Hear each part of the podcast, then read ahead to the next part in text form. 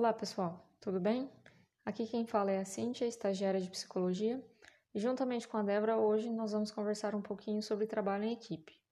Nosso podcast está sendo supervisionado pelo professor Dr. Igor Costa Palomelo, supervisor também do estágio supervisionado específico em promoção de saúde, trabalho e educação. Esperamos que o nosso podcast possa acrescentar na experiência profissional de vocês. Até mais!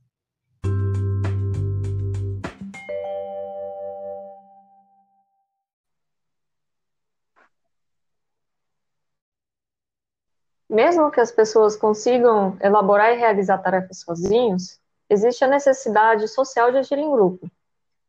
As pessoas se reúnem então em grupos informais e formais, para suas necessidades de pertencimento, confiança, segurança e realização de metas. Uma instituição, então, ela é formada por grupos formais e logo por grupos informais também. Os grupos formais, eles são realizados por aqueles que praticam as mesmas atividades e as mesmas responsabilidades dentro da instituição. E os grupos informais são formados por aqueles com afinidades e identificações pessoais. Eles se formam naturalmente dentro do próprio ambiente formal. É, quando a equipe possui uma composição entre membros de distintas funções, se faz necessário haver uma articulação e uma consideração de cada área, e desse modo preservar as diferenças técnicas e tornar flexível a articulação entre várias funções. O desafio está colocado quando essas diversas funções são expressas de modo desigual, colocando em evidência a hierarquização e relação de subordinação. A comunicação através do trabalho desigual é vista como um desafio também, pois os membros colocam-se de acordo com as propostas, a hierarquia institucional expressa o modelo de gestão e a sua estrutura organizacional.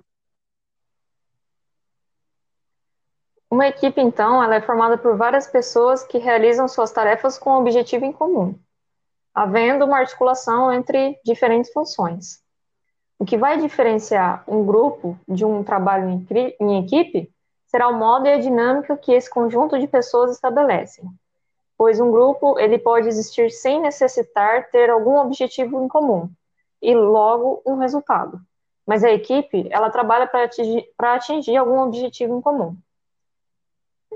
Então, o desenvolvimento de uma equipe se dá através de alguns processos, entre eles formação, que é o momento inicial da formação e do conhecimento entre essas pessoas que compõem a equipe, a tormenta, que é um momento em que se depara com as individualidades desses membros, podendo gerar conflitos.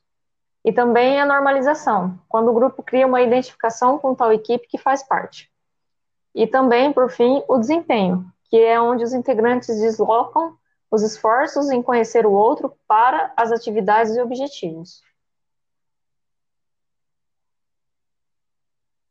Bom, a comunicação dentro de uma equipe ela se mostra muito necessária, sendo uma condição para a integração de trabalho em equipe. A comunicação que a interação entre os membros se torna possível, assim como também a articulação entre as variadas funções. Uma comunicação de qualidade é aquela que se faz de modo claro, frequente e aberto. Outra característica é também a colaboração e a interação de seus agentes. É, então, a interação e a comunicação é um processo de importância para o trabalho em equipe, onde se busca a obtenção de resultados. E dentro do trabalho em grupo, o vínculo e as relações poten potencializam a realização das tarefas. O trabalho em equipe, então, é permeado pela dimensão da comunicação e interação entre seus membros. A relação entre trabalho e interação que caracteriza um trabalho em equipe, onde trabalho em equipe é uma prática em que a comunicação entre os membros e profissionais se faz no cotidiano. Uma equipe é representada por suas relações de trabalho, mas também por suas relações interpessoais, onde é visto dois aspectos no trabalho em equipe, sendo a articulação entre várias funções e suas interações e comunicações estabelecidas. O modo, então, da equipe trabalhar influencia nas relações e suas respectivas comunicações. assim como também as relações influenciam no modo da equipe trabalhar.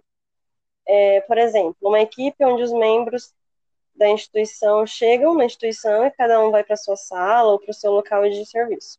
Desse modo, essa situação tem a possibilidade de encontrar relações com pouco vínculo e muitas vezes uma má comunicação, onde há desentendimentos e insatisfação com o outro.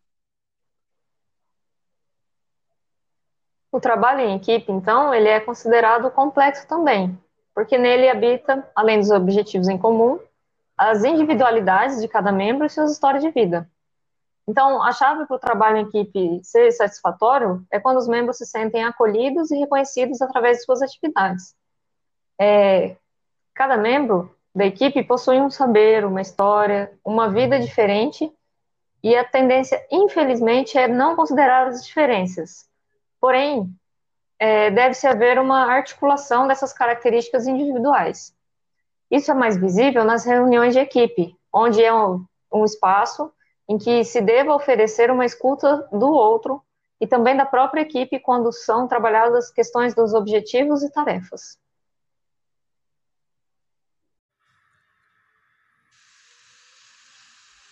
Bom, esses objetivos e tarefas podem não estar claros para todos os membros e, é, e esse é um ponto importante para a equipe trabalhar juntos, pois há de se fazer algumas perguntas, como se todos sabem o objetivo e as tarefas, onde a equipe quer chegar com seu trabalho. É, alguns membros podem estar ali por vários motivos, como a necessidade do salário, porque acreditam que estão ajudando os usuários do serviço oferecido e etc. Os objetivos individuais e também da equipe vão se modificando com o tempo e é necessário conversarem sobre eles. As relações entre a equipe vão influenciar no seu funcionamento e dessa forma é necessário falar sobre as experiências tidas por cada membro, onde encontrar pessoas do seu local de trabalho ao encontro do eu com o outro e da imagem que se faz dele, construindo rótulos e se fechando para conhecer esta pessoa. Para um trabalho em equipe, é necessário que essa imagem formada do outro seja desconstruída e atualizada com as novas experiências.